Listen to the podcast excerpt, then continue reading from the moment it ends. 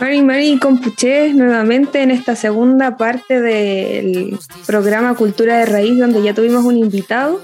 Em, espero que puedan ir a su Instagram y conocerlo, revisar todo lo que él tiene. Es un joven muy talentoso, pero ahora tenemos una segunda entrevista con un ah, Lamien que probablemente, si siguen estas cosas, todo lo relacionado a los pueblos originarios lo habrán visto en CNN, en distintos canales de televisión, en distintos diarios, etc.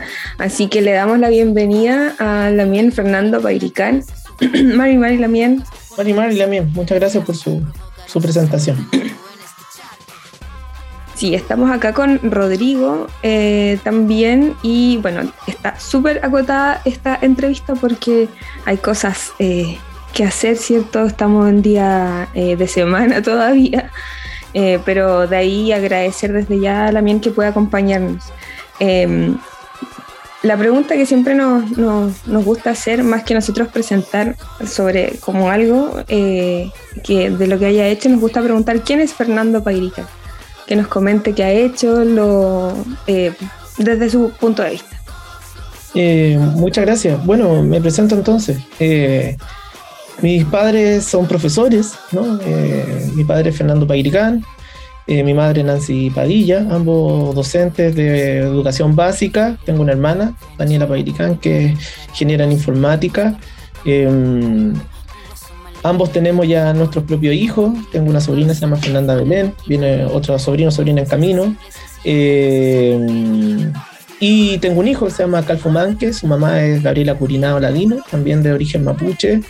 Eh, nos conocimos con ella dentro del movimiento autonomista, en organizaciones que habían acá en Santiago, en específico una organización que se llamó Agrupación Mapuche Quilapán, que reivindicaba al último toque de la ocupación de la Araucanía, Quilapán, eh, y a través de esta organización me fui insertando a la historia mapuche y sobre todo pude conocer eh, comunidades en conflicto o en esos años la realidad de la prisión política de varios hermanos, en ese tiempo había hombres eh, prisioneros, mm. eh, luego estuvo la Machi Millaray, me acuerdo un tiempo como procesada, y de ahí conocí también a dirigentes del movimiento autonomista del territorio, un poco de eso surgen algunos, algunos estudios, eso lo vinculé luego ya con mi estudio en la universidad, eh, yo no quería estudiar la historia mapuche, pero la, realidad de, la, de, la, situación política me, llevó al final a, decir, bueno, mejor hagamos historia mapuche, ¿no? Eh, mm. eh, ahí surgió el primer libro que es Malón, que es la síntesis de mi tesis de licenciatura y magíster, que hace un poco la historia de la coordinadora Comayeco y permite acercarnos con voces a dirigentes en ese tiempo clandestinos, por eso están en el libro con chapas, ¿no? Eh, luego de ello, la biografía de Matías Catrileo, que fue un libro que surge a petición de la familia. En esos años pude conocer a don Mario Catrileo, a doña Mónica Quizada, a Catalina. Eh, pero luego en el doctorado me, yo siempre quise investigar historia del siglo mapuche XIX y ahí hice este trabajo que es Toki, Guerra y Tradición, que es la historia de Mañil Bueno, que es el papá de Quilapán. ¿no? Un poco en, el, movimiento se hablaba mucho de Quilapán, en la organización en la cual yo estaba, Quilapán, eh, se hablaba harto de, este Peña y de Quilapán, y por lo tanto me parecía interesante, siempre me fascinó el papá, que era Mañil Bueno, y me parece que sigue siendo un, personaje político. e histórico en la historia de Chile que se desconoce un poco, que está a la altura de Manuel Bulnes, de Bernardo Higgins, debería estar en ese ámbito. Y, entonces me metí, entré al doctorado a, estudiar ese objetivo, irme al siglo XIX, alejarme del tiempo presente y, refugiarme en los archivos. Tenía muchas ganas de hacer ese trabajo. Me permitió ir a Argentina a revisar archivos, acá en Chile, y pude encontrar, eh, bosquejar la biografía de este Toki. Y ya luego este último libro, que es la vía política mapuche, que un poco es el proceso convencional, donde me trae de nuevo al tiempo presente, eh, un poco acompañando con mis columnas de, de Clinic que, con las que visibilizamos, ahí me acuerdo entrevistas a la Rosa Castileo, a Adolfo, Millabur, a, a, la, a, perdón, a, la Elisa Loncón. Y ya bueno, este, la vía política sintetiza este otro momento, ¿no? Eh, entre, la milita entre la militancia, las columnas de opinión y, y, y, la posibilidad de escribir este texto a partir de esta colección que es que es de ruta, eh, hoja de ruta de, Editorial País 2 que pertenece a Planeta. Fue, fue, un buen bonito trabajo, me pudo, permitió sintetizar todo lo que un poco avanza en procesos convencionales. Eso le puedo comentar la misma, así como presentación. Fernando, ¿cómo estás? Oye, interesante todo esta, este, este, este resumen de tu vida, pero también enfocando en, tu, lo pasaste como por alto, pero es bien importante, tú eres investigador, eres doctor en, historia, eh, si bien tú decías este, refugiarse en los archivos, pero no podemos desconocer que estamos en un proceso absolutamente histórico dentro de nuestro país, dentro de nuestro territorio. De, ¿Cómo, cómo desde, desde, la visión de la academia, desde la visión desde un doctor en historia, con esta historia que nos contaste, se, se entiende, se vive, se, se trata de, de llevar a buen puerto todo nuestro proceso que estamos viviendo ahora Mira, Chile es un país que su es un país que no cambia mucho las constituciones, un país que eso eso aparece como un país estable. Cuando tú, tú, ves en la historiografía, se muestra la estabilidad chilena. Y siempre Chile es un país excepcional en América Latina. Los jaguares, el país más desarrollado, el país que tiene metro, un montón de, aspectos que ayudan mucho al orgullo, al orgullo de la chilenía. Eh, yo creo que tiene algo de eso, pero es muy latinoamericano. Chile tiene problemas muy, muy propios de la cultura latinoamericana que es el, poder de las élites, eh, las dificultades de la élite para hacer reformas, para mejorar el bienestar de la sociedad en su plenitud, no solamente la de ellos, ¿no? Y cuando se empieza a generar esas reformas, eh, la élite lo empieza a ver como una amenaza, ¿no? Porque afecta en aparte, por supuesto, sus formas de, vida o la forma en que ellos se han enriquecido también a costa de el trabajo de, otras poblas, de otros sectores más, populares y también su riqueza que está emana desde los territorios eh, indígenas. Entonces, em, eh, Chile en ese ámbito tiene aspectos muy propios de las conflictividades de América Latina y por lo tanto el, estallido social posicionó a, Chile dentro de una crisis más general que se está dando, creo yo que todavía está muy incerto, pero que permite un momento de repensar las relaciones con nuestro entorno, ¿no?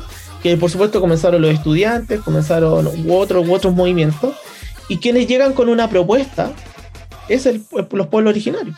Yo creo que esa es la parte más que debería más visibilizarse mucho más que, que la constitución indigenista, es decir, mira, ¿sabéis qué? Quienes llegaron ante la crisis que ustedes tienen, ¿no? Eh, la cual por supuesto los pueblos originarios están insertos, son los pueblos originarios que dicen, mira, un Estado plurinacional e intercultural para sanar, como dijo Elisa Loncone al principio de cuando fue presidente, sanar las heridas, las cicatrices, que es el racismo, la pobreza, la violencia de género, etc. Yo creo que esa parte debería mejor rescatarse que esta discusión más negativa que, que han emanado los sectores más conservadores de una minoría, de un privilegiado, etc. Sí, sí, relacionado a eso, ¿qué te parece, por ejemplo, este video que salió de, una de las constituyentes Cubillos donde muestra siete privilegios que tiene, que va a tener ahora la constitución, como desinformando, todo, todo ese proceso de desinformación que ha generado. Eh, primero, ¿qué te parece? Y después, ¿cómo crees que sería la mejor forma de, actuar eh, como por el apruebo, por, por todo este proceso? un encuentro un poco penoso, porque un poco lo que ellos llaman es a, mantener a seguir manteniendo la conflictividad. Eh, esta es la oportunidad que tiene Chile para poder incorporar los múltiples derechos ausentes y poder canalizar la violencia que se está dando no solamente en el mundo indígena, también en la sociedad chilena, ¿no? la estación central, en, en, los sectores más populares, incluso los sectores también de clase alta, uno puede ver que hay también violencia. Eh, entonces es una buena oportunidad para repensarnos como sociedad el futuro y qué, qué generas y qué le queremos delegar a las generaciones futuras. Queremos entregarle un país que no tenga recursos naturales, eh, un país que esté todo contaminado, un país donde las aguas eh, dejen de existir por, la, por, el mal uso de ellas, o queremos delegarle un país que tenga bosques, que tenga agua, que tenga un desarrollo integral. donde exista menos pobreza. Yo no, no, sé si se va a poder acabar alguna de la pobreza en, el mundo, pero por lo menos tratar de disminuir a lo más posible, que hayan casas dignas. Yo creo que ese es, la, es lo que nos permite este momento histórico, que es la, el debate de la constitución, y es un momento en que Chile eh, y la población en Chile está hablando por, por de política. Creo que eso es súper interesante, igual, para, bien o para mal, para el rechazo o para la prueba.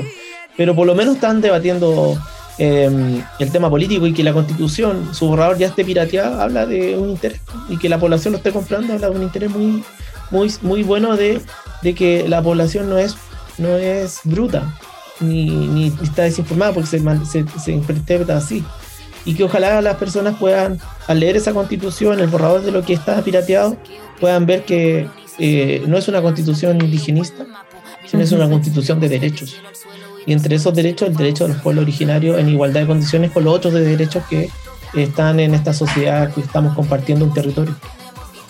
Dentro de eso, Fernando, algo que se, se, se, ve, se, escucha, se siente un poco eh, esta, no sé si miedo, pero sí quizás tú desde, desde la historia, desde esto que desde tu, vida, nombraste ahí un poco el plurinacionalismo, que a veces no se entiende, a veces no se, no se comprende bien, cómo, cómo desde la academia, desde tu punto de vista, desde tu historia, eh, poder explicar esto y no, no desde el miedo, no desde la ignorancia, poder entenderlo un poco el, este sentido que no es justamente venir a, aplastar lo que se existe, sino que a, volver a reivindicar, a volver a surgir, a volver a, presentar todo esto desde otra perspectiva. ¿Cómo, ¿Cómo podríamos entenderlo un poco?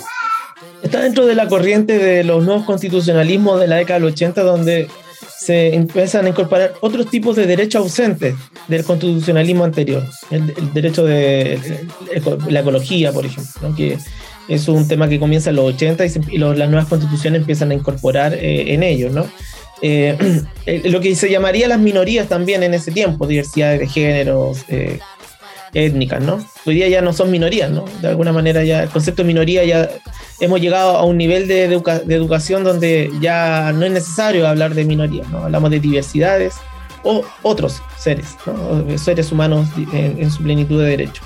Es un buen avance que se ha ido dando el, tema indígena está dentro de, esa, de ese contexto histórico de los 80 de, la, de los nuevos tipos de derechos. Y los pueblos originarios comienzan a solicitar eh, el derecho a ser reconocidos dentro de los estados como sujetos de derecho, pero también comienzan a articular derechos universales, ¿no? como el derecho a poder eh, eh, de alguna manera autogobernarte, el derecho a la autonomía que son los pilares de, eh, o la base del derecho a la autodeterminación.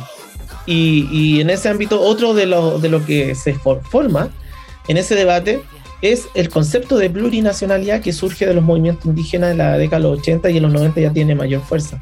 Plurinacionalidad e intercultural son dos conceptos que, eh, teóricos, eh, sociales, políticos que se están incorporando en el debate de la década de los 80 y que el movimiento mapuche lo conoce a raíz del exilio, ¿no?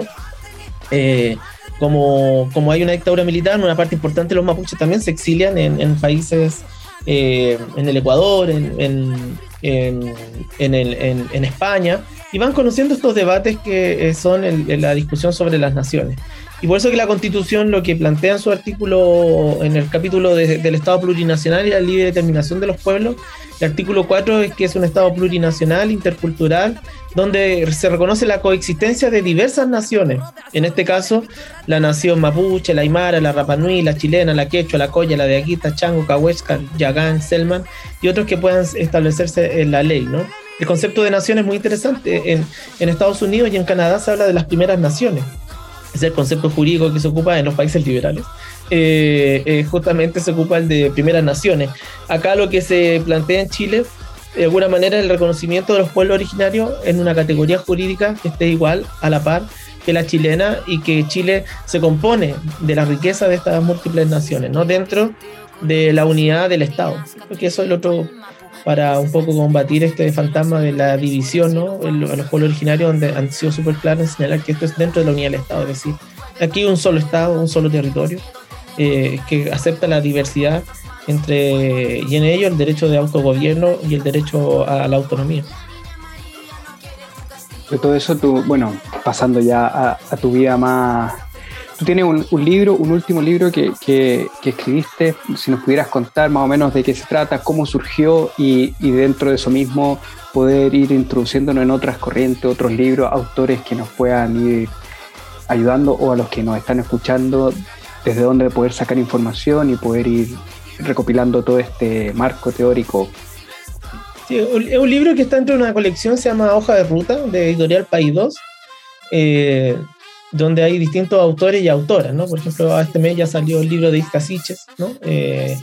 el mes anterior fue La Vía Política, Plurinacionalidad, Contardo, otro, hay un Zúñiga con un, con un libro sobre género y feminismo. Eh, y está dentro de esta colección más de divulgación, textos que son cortos, eh, en un lenguaje eh, más, más ameno, no, tal vez no tan academicista, pero no con eso con el, como, no sé, simplón, ¿no? porque también se entiende a veces que la, lo de difusión es como escribir como si las, las personas fueran, no sé, brutas. entonces, tiene, tiene esas condiciones de, divulgación de un lenguaje más simple, pero académico a la vez, y que eh, explica y enseña sobre los debates de la Constitución. Está en esta rama, en, esta colección, y dentro de ello, en la perspectiva eh, mapuche indígena, me invitaron, me sentí muy honrado porque es una, una editorial muy, muy, muy reconocida en el ambiente de la editorial, es filial de Planeta, ¿no? más, más internacional, y poder contar lo que traté yo de hacer, no, no, no lo que traté, lo que hizo, que ya está publicado, es debatir el tema de la plurinacionalidad, pero a la vez también contar el proceso constituyente del pueblo mapuche en específico, ¿no?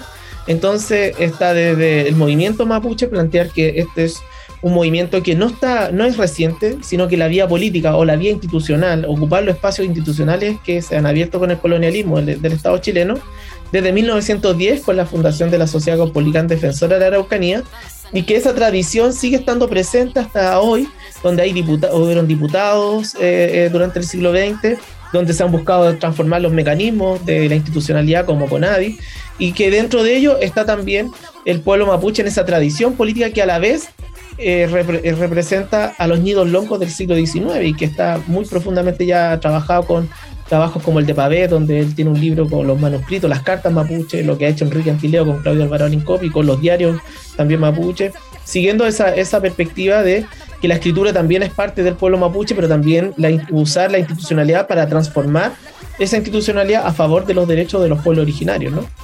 Un poco ese es el, la, idea del texto.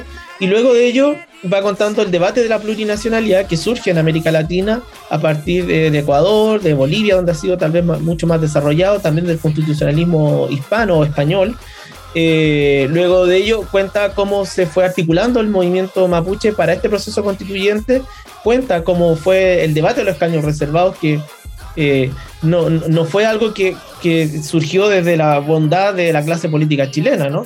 Fue algo que los, los mapuches y los movimientos indígenas tuvieron que quebrar ese, esa, esa, esa, esa ausencia de derecho en a partir de eh, noviembre, el acuerdo de noviembre, y que lleva a que los pueblos originarios entren con escaños reservados. Explicar que los escaños reservados no es privilegio y que mm, de alguna manera es el inicio de revertir la ausencia de, derecho y que algún momento va a haber que debatir si es necesario los escaños reservados. Ojalá que lleguemos un día en que lleguemos a tal igualdad de condiciones jurídicas en que no sean necesarios los escaños. Los escaños reservados representan una que hay un país que es muy discriminador, ¿no? Entonces, eh, eh, se usa la fórmula de los escaños reservados para iniciar el camino a la igualdad. Y ahí el debate cuando se dan los escaños es muy intenso porque hay sectores políticos que ya se oponen a los escaños reservados y el movimiento indígena mapuche en específico, creo yo, lo logra resquebrajar en, el, en, la, en, la Cámara de Diputados y luego Senador. Y luego cuento la articulación del, del pueblo mapuche en el COSPOS, y ya el camino al proceso constituyente. Y cierro el libro con, bueno, entre eso va contando la biografía de algunos constituyentes, ¿no? Y cierra el libro con la llegada del mundo mapuche a la, a la constituyente con la presidencia de Elisa Loncón y su discurso, que por lo menos a mí me emocionó mucho escuchar ese discurso de la Lamien, porque también es la, es la apuesta de un movimiento y, que no ha, que no se ha costado, y me sumo también porque me siento también una parte, no tan, por supuesto, no como los hermanos que están en el Gualmapu resistiendo, pero también que, que, una apuesta del movimiento mapuche y de toda su arista en su, en su plenitud. Eh, eso te puedo comentar, el libro abre con, con la Lamien Rosa Catileo y cierra con el libro con la Lamien Rosa Catileo, porque yo creo que había algo que, que me dijo la Lamien Elisa Loncón, que esta elección de los escaños reservados fueron las mujeres las que ganaron, no fueron los hombres, y que esta idea de paridad o corrección de género, como se llamó, hizo que subieran los dos hermanos ¿no? en la zona Williche pero en estricto rigor, eh, esta es una elección en que ganan solamente las mujeres mapuche y, el, y muestra el rol relevante que tienen las mujeres del pueblo mapuche y que si bien hay investigaciones historiográficas o antropológicas, eh, sigue habiendo una ausencia, creo yo, de, de la mujer eh, y su papel político a lo largo de la historia mapuche. Ahí hay una, un trabajo por, por, hacer ahí. Por supuesto hay estudios ya avances, pero todavía queda mucho por hacer en, en esa perspectiva. Sí, wow. Ay, qué puro comprar ese libro. Ya lo saben, Compuche, quienes nos escuchan, puedes comprarlo ya desde. Se pueden comprar en línea, ¿verdad? Sí, está en línea, está en ebooks. Es como que la, la, yo soy más de antiguo, porque tengo más, más libros, más libros en papel. Pero no también está en, está digital, ¿no? Eh, y, otro, y, otras plataformas son más baratas, además, por lo que entiendo, sí. poder comprarlo de, sí. esa, de esa forma.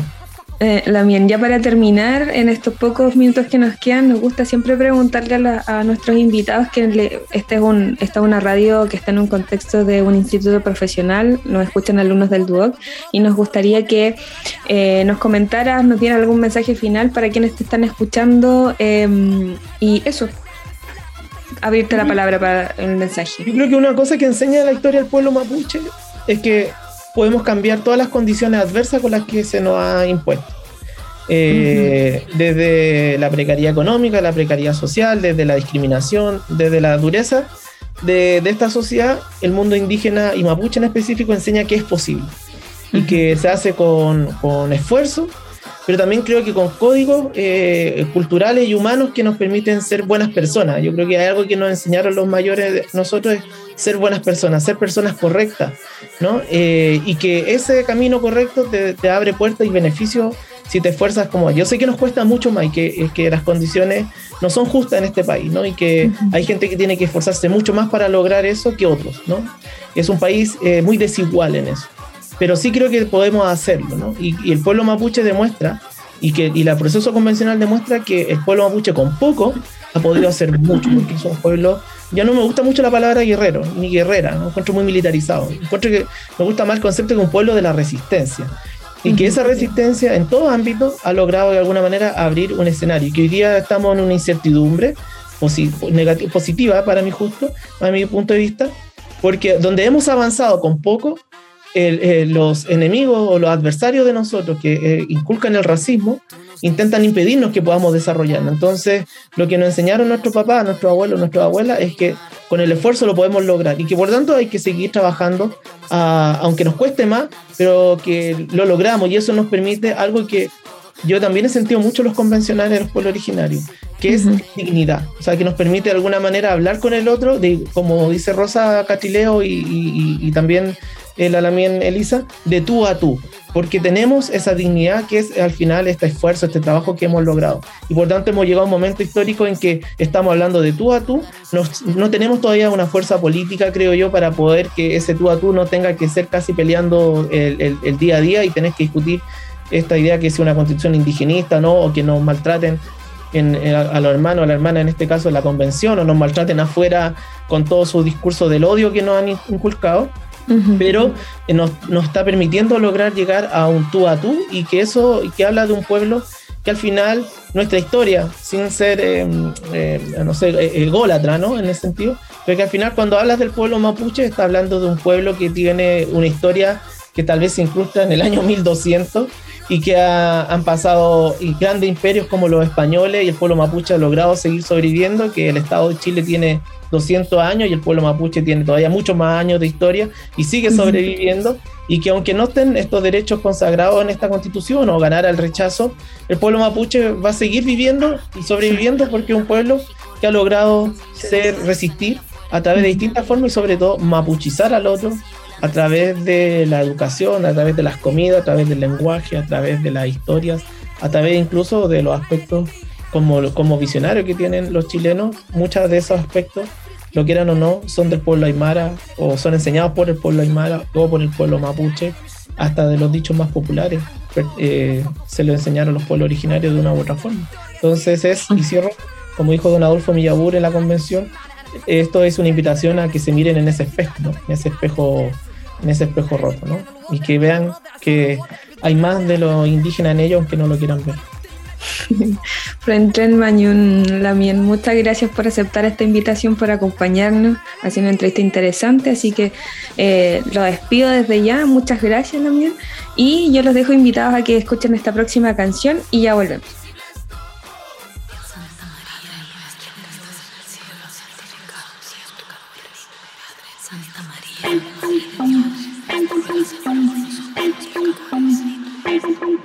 Las 3 de la mañana. Dicen que pena un santeto. Bajito y oigo que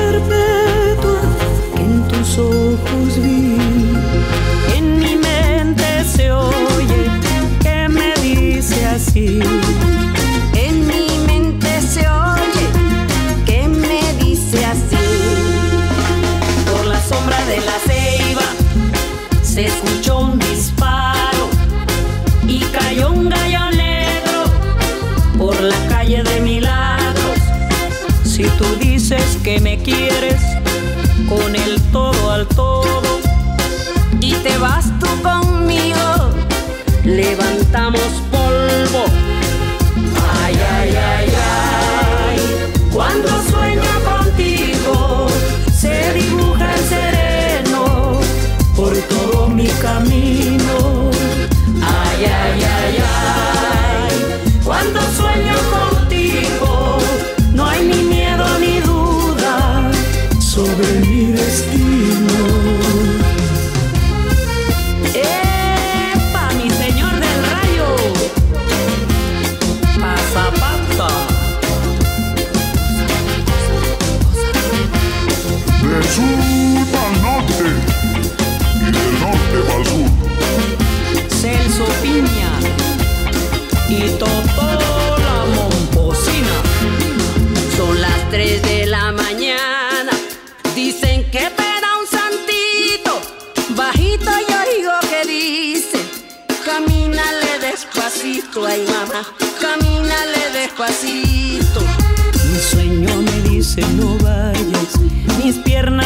Me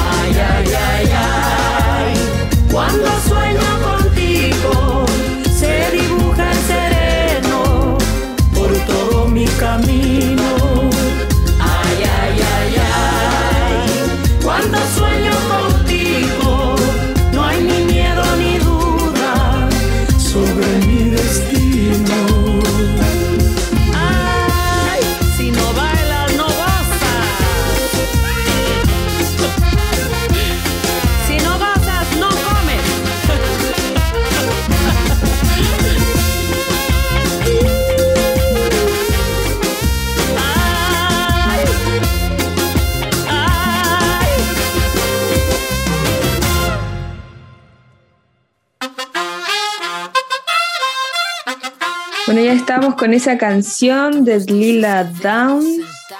Em, espero que la hayan escuchado. Recuerden que aquí en Cultura de Rey siempre tratamos de traer eh, canciones de, no sé si de pueblos, específicamente de pueblos originarios todos, pero sí relacionada a los pueblos originarios y no solamente de aquí de, de Chile, sino también de otros eh, territorios. Estábamos en esta entrevista con Fernando Pairicán. Eh, Rodrigo, ¿qué te pareció la entrevista? Ya estamos por terminar el programa, pero no, no, no podemos no reflexionar un poco acerca de, lo que hablamos recién con Fernando. No, ha sido, yo, bueno, fuera de la fuera de cámara yo le decía a Fernando que me pareció increíble, tuvimos ese porque él tenía un tiempo muy acotado y lo tratamos de extrujar, exprimir lo más que pudimos. Tratamos de hablar poco nosotros para que él pudiera Tomarse todas to- las palabras. Así es. Y yo le contaba que voy a empezar a ocupar esa palabra Mapuchizar. mapuchizar, que es lo contrario a chilenizar, que es justamente empezar a ocupar palabras, términos, eh, esta, esta, ¿cómo se llama? Yo le he dicho a Ñanco que me cuesta un poco todavía el ocupar palabras sin decirlas de, de buena forma para no tampoco ser un o- hacer una ofensa un poco al, al lenguaje, pero es importante, en vez de chilenizar, mapuchizar y empezar a ver el, la cosmovisión, empezar a ver este, este, este sentido de que se nos viene también. Habló él del plurinacionalismo, quizá alguien está un poco, no sabe qué es lo que es, para dónde va, a lo mejor con eso puede tener algunas luces de, qué es lo que se, se quiere.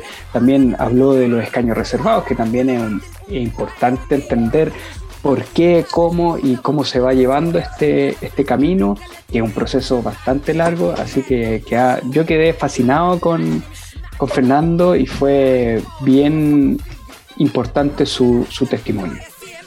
Sí, Lamien sabe muchísimo, qué bueno que tuvo esta... eh, eh, desde ya yo le he agradecido muchas veces eh, por, por haberse dado el tiempo, por haber conversado con nosotros a pesar de su agenda que está llenísima. Como ya lo dije, ya, yo creo que más de alguno lo debe conocer desde quienes nos escuchan. Ha estado en CNN, ha estado en...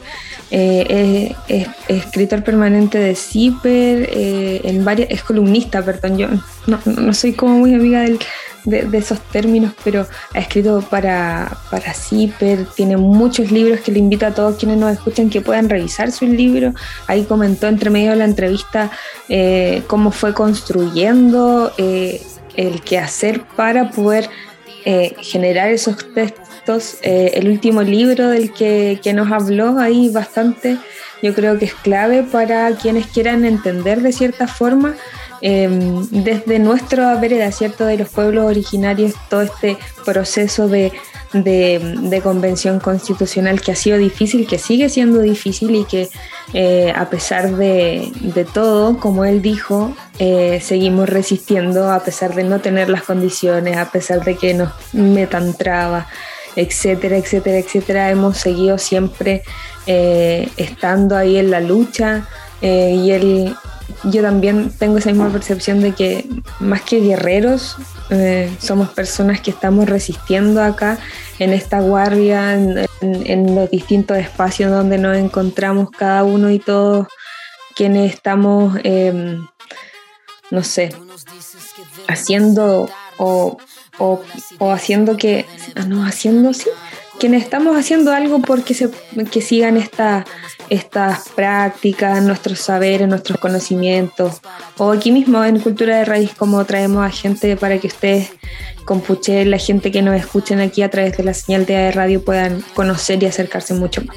Ya no nos queda nada de programa. Eh, estuvo loco porque Estuvo de, loco, de, sí. sí. estuvimos en entrevistas por aquí y por allá. Yo me cambié de ropa hasta ah, no, así que estuvo bien loco. Eh, y nada pues compuche eh, yo me despido.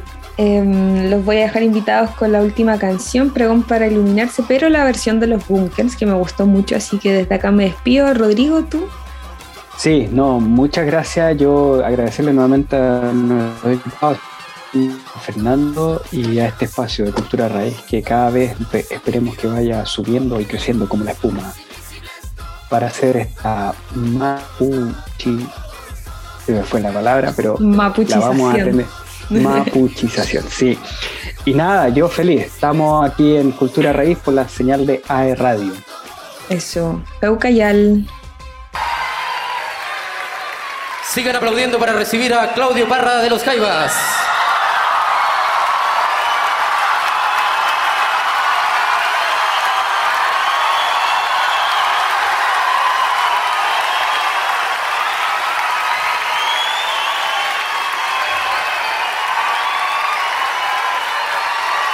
Carlos Cabezas, ¿dónde estás? Y para Carlos también.